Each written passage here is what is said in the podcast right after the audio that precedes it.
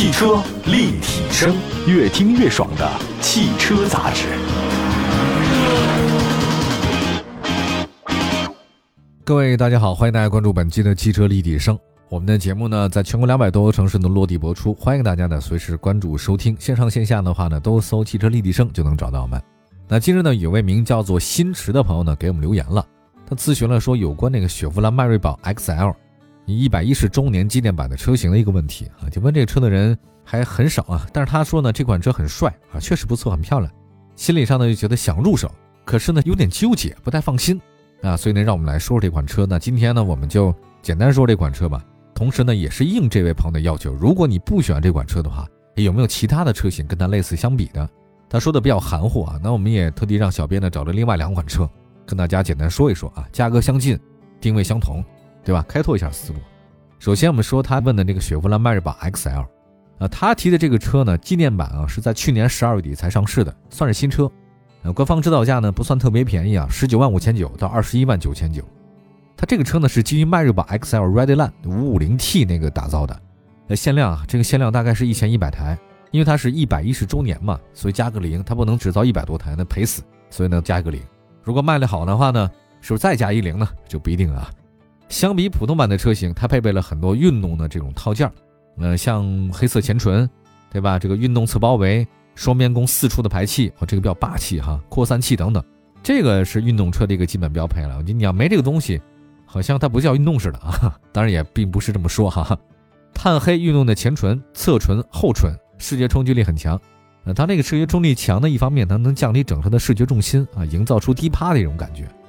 总的来讲呢，我个人觉得迈锐宝 XL 幺幺零周年纪念版，你可以把它理解为加装了运动跳件的迈锐宝 XL Redline 五五零 T。其实从过去一年的市场表现来看，这个迈锐宝 XL 真的真的算不上合资中级车市场的明星车型，完全算不上。不过从那个数据来看的话呢，也没有那么糟。在去年，它至少卖了五万多辆，这个成绩啊，在二线的合资中级车的阵营当中啊，还算可以啊，至少销量比那个福特蒙迪欧强。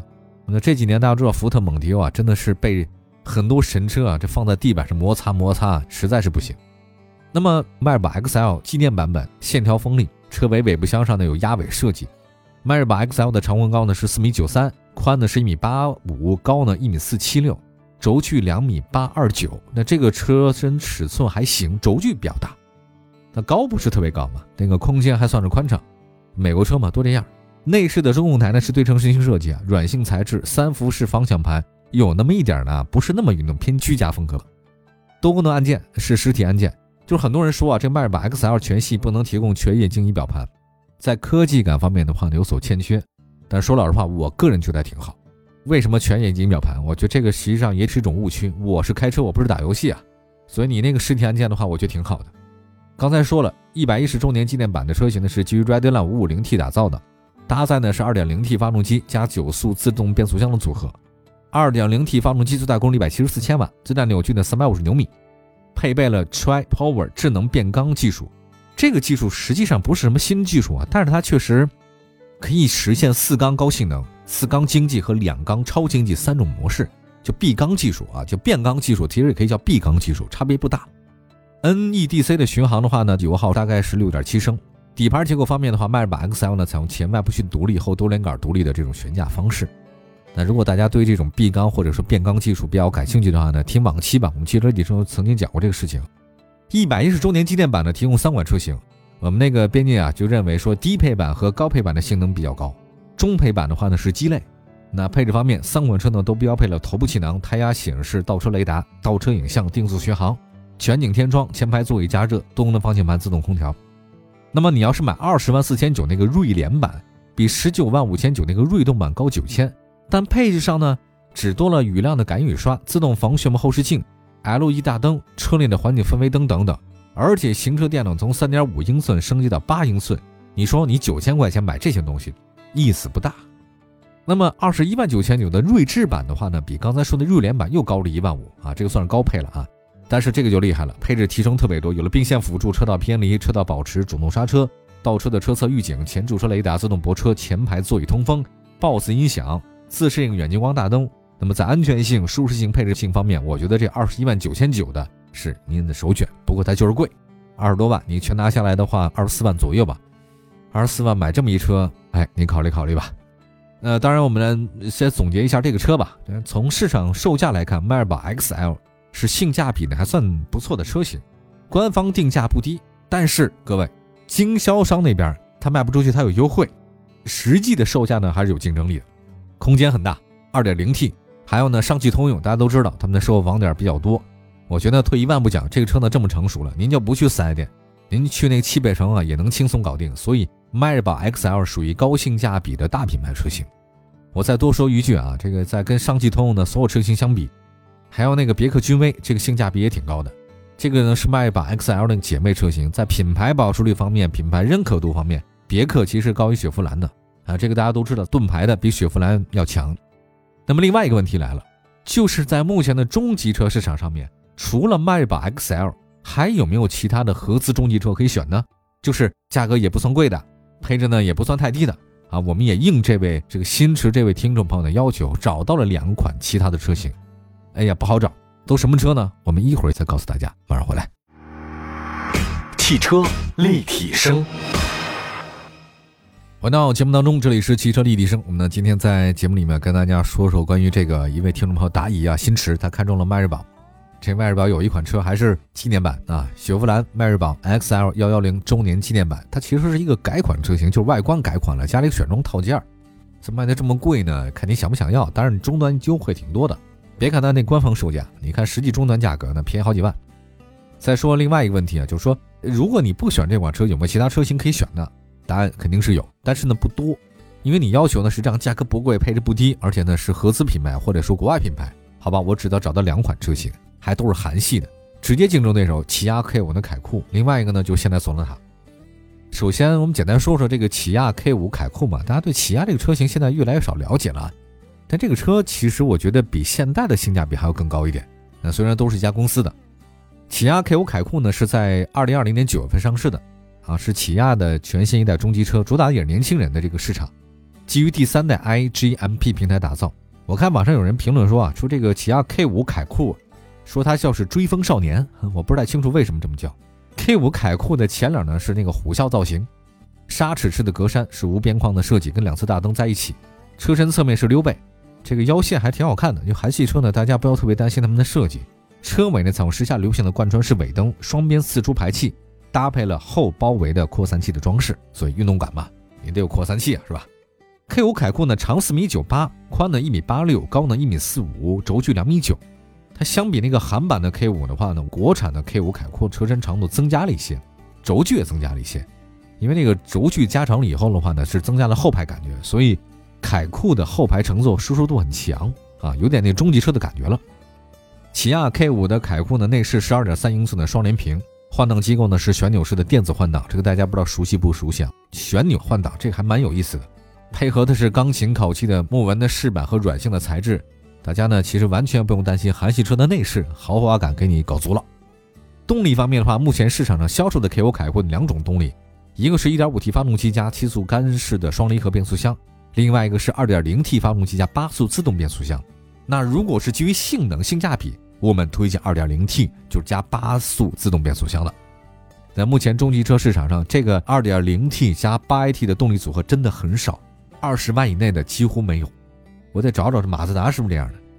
马自达还不带涡轮增压，我得找找。这 2.0T 的车型真的不多哈。这个车 2.0T 发动机最大功率176.5千瓦，最大扭矩353牛米，NEDC 的巡航是6.8，跟迈锐宝 XL 的基本持平。实际测评来看。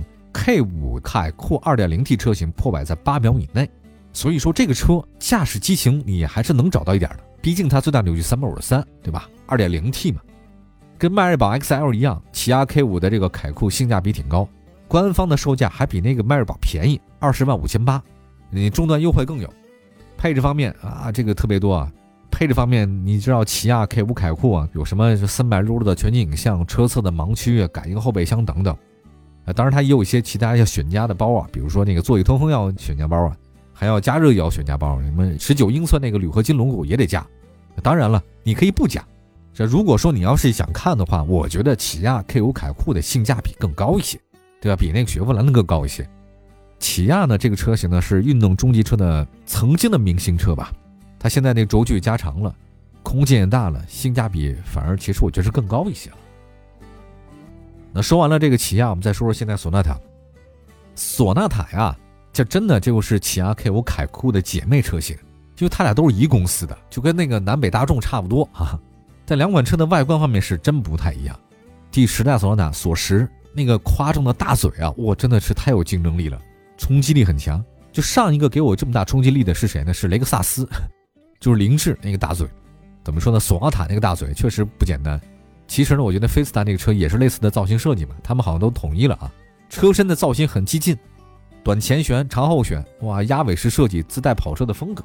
内饰呢，采用当下呢比较流行的双联屏，四辐式平底的方向盘，这个金属质感的换挡拨片，按钮式的电子换挡。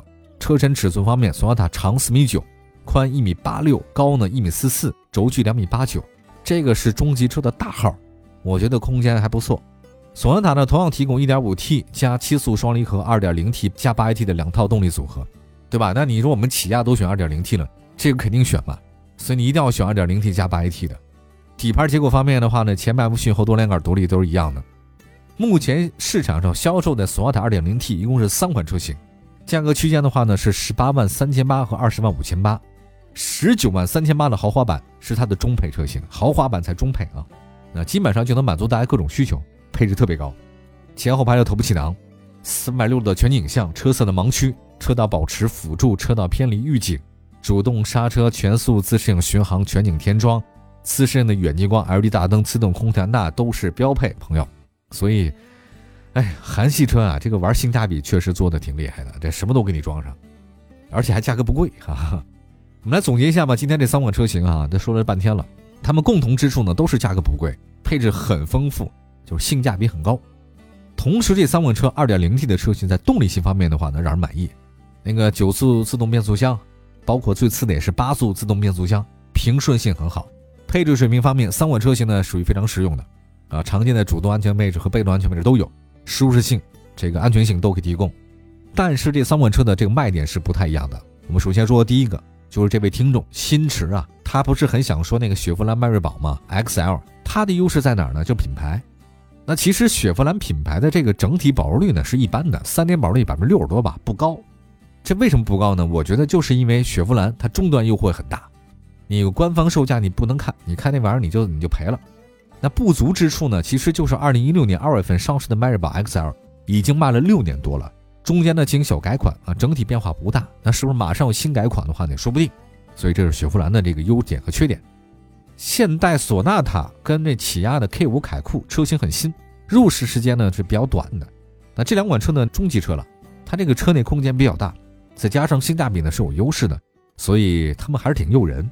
质保方面，迈锐宝 XL 仅提供三年或者十万公里质保，那索纳塔呢是五年或十万公里，而起亚 K 五凯酷提供三种质保方案，三年或十五万，五年或十万，七年或七万公里的质保，你看选择哪个？哎，要是我呀，我就选那七年七万公里的。我每年开的少，但是呢年头稍微长点，所以大家自己选。你明白一件事儿，就是越是品牌力不强的，我这维修保养的越好。好像呢自己觉得品牌力好一点的，那它的其他优惠就少，这个很现实，没办法。呃，大家自己选择吧。其实我们也今天提供了这个三款的大品牌，空间、配置、动力样样都有的车型，今天为这位新车朋友呢解答了。如果大家呢在选车、买车或者用车过程当中啊，还有什么样的问题，可以随时与我们联系，在微信、微博平台上都搜“汽车立体声”就能找到，把你问题留在后台，我们会为大家服务，解答各位的爱车问题，好吧？明天同时间我们在节目中不见不散。明天汽车立体声接着聊。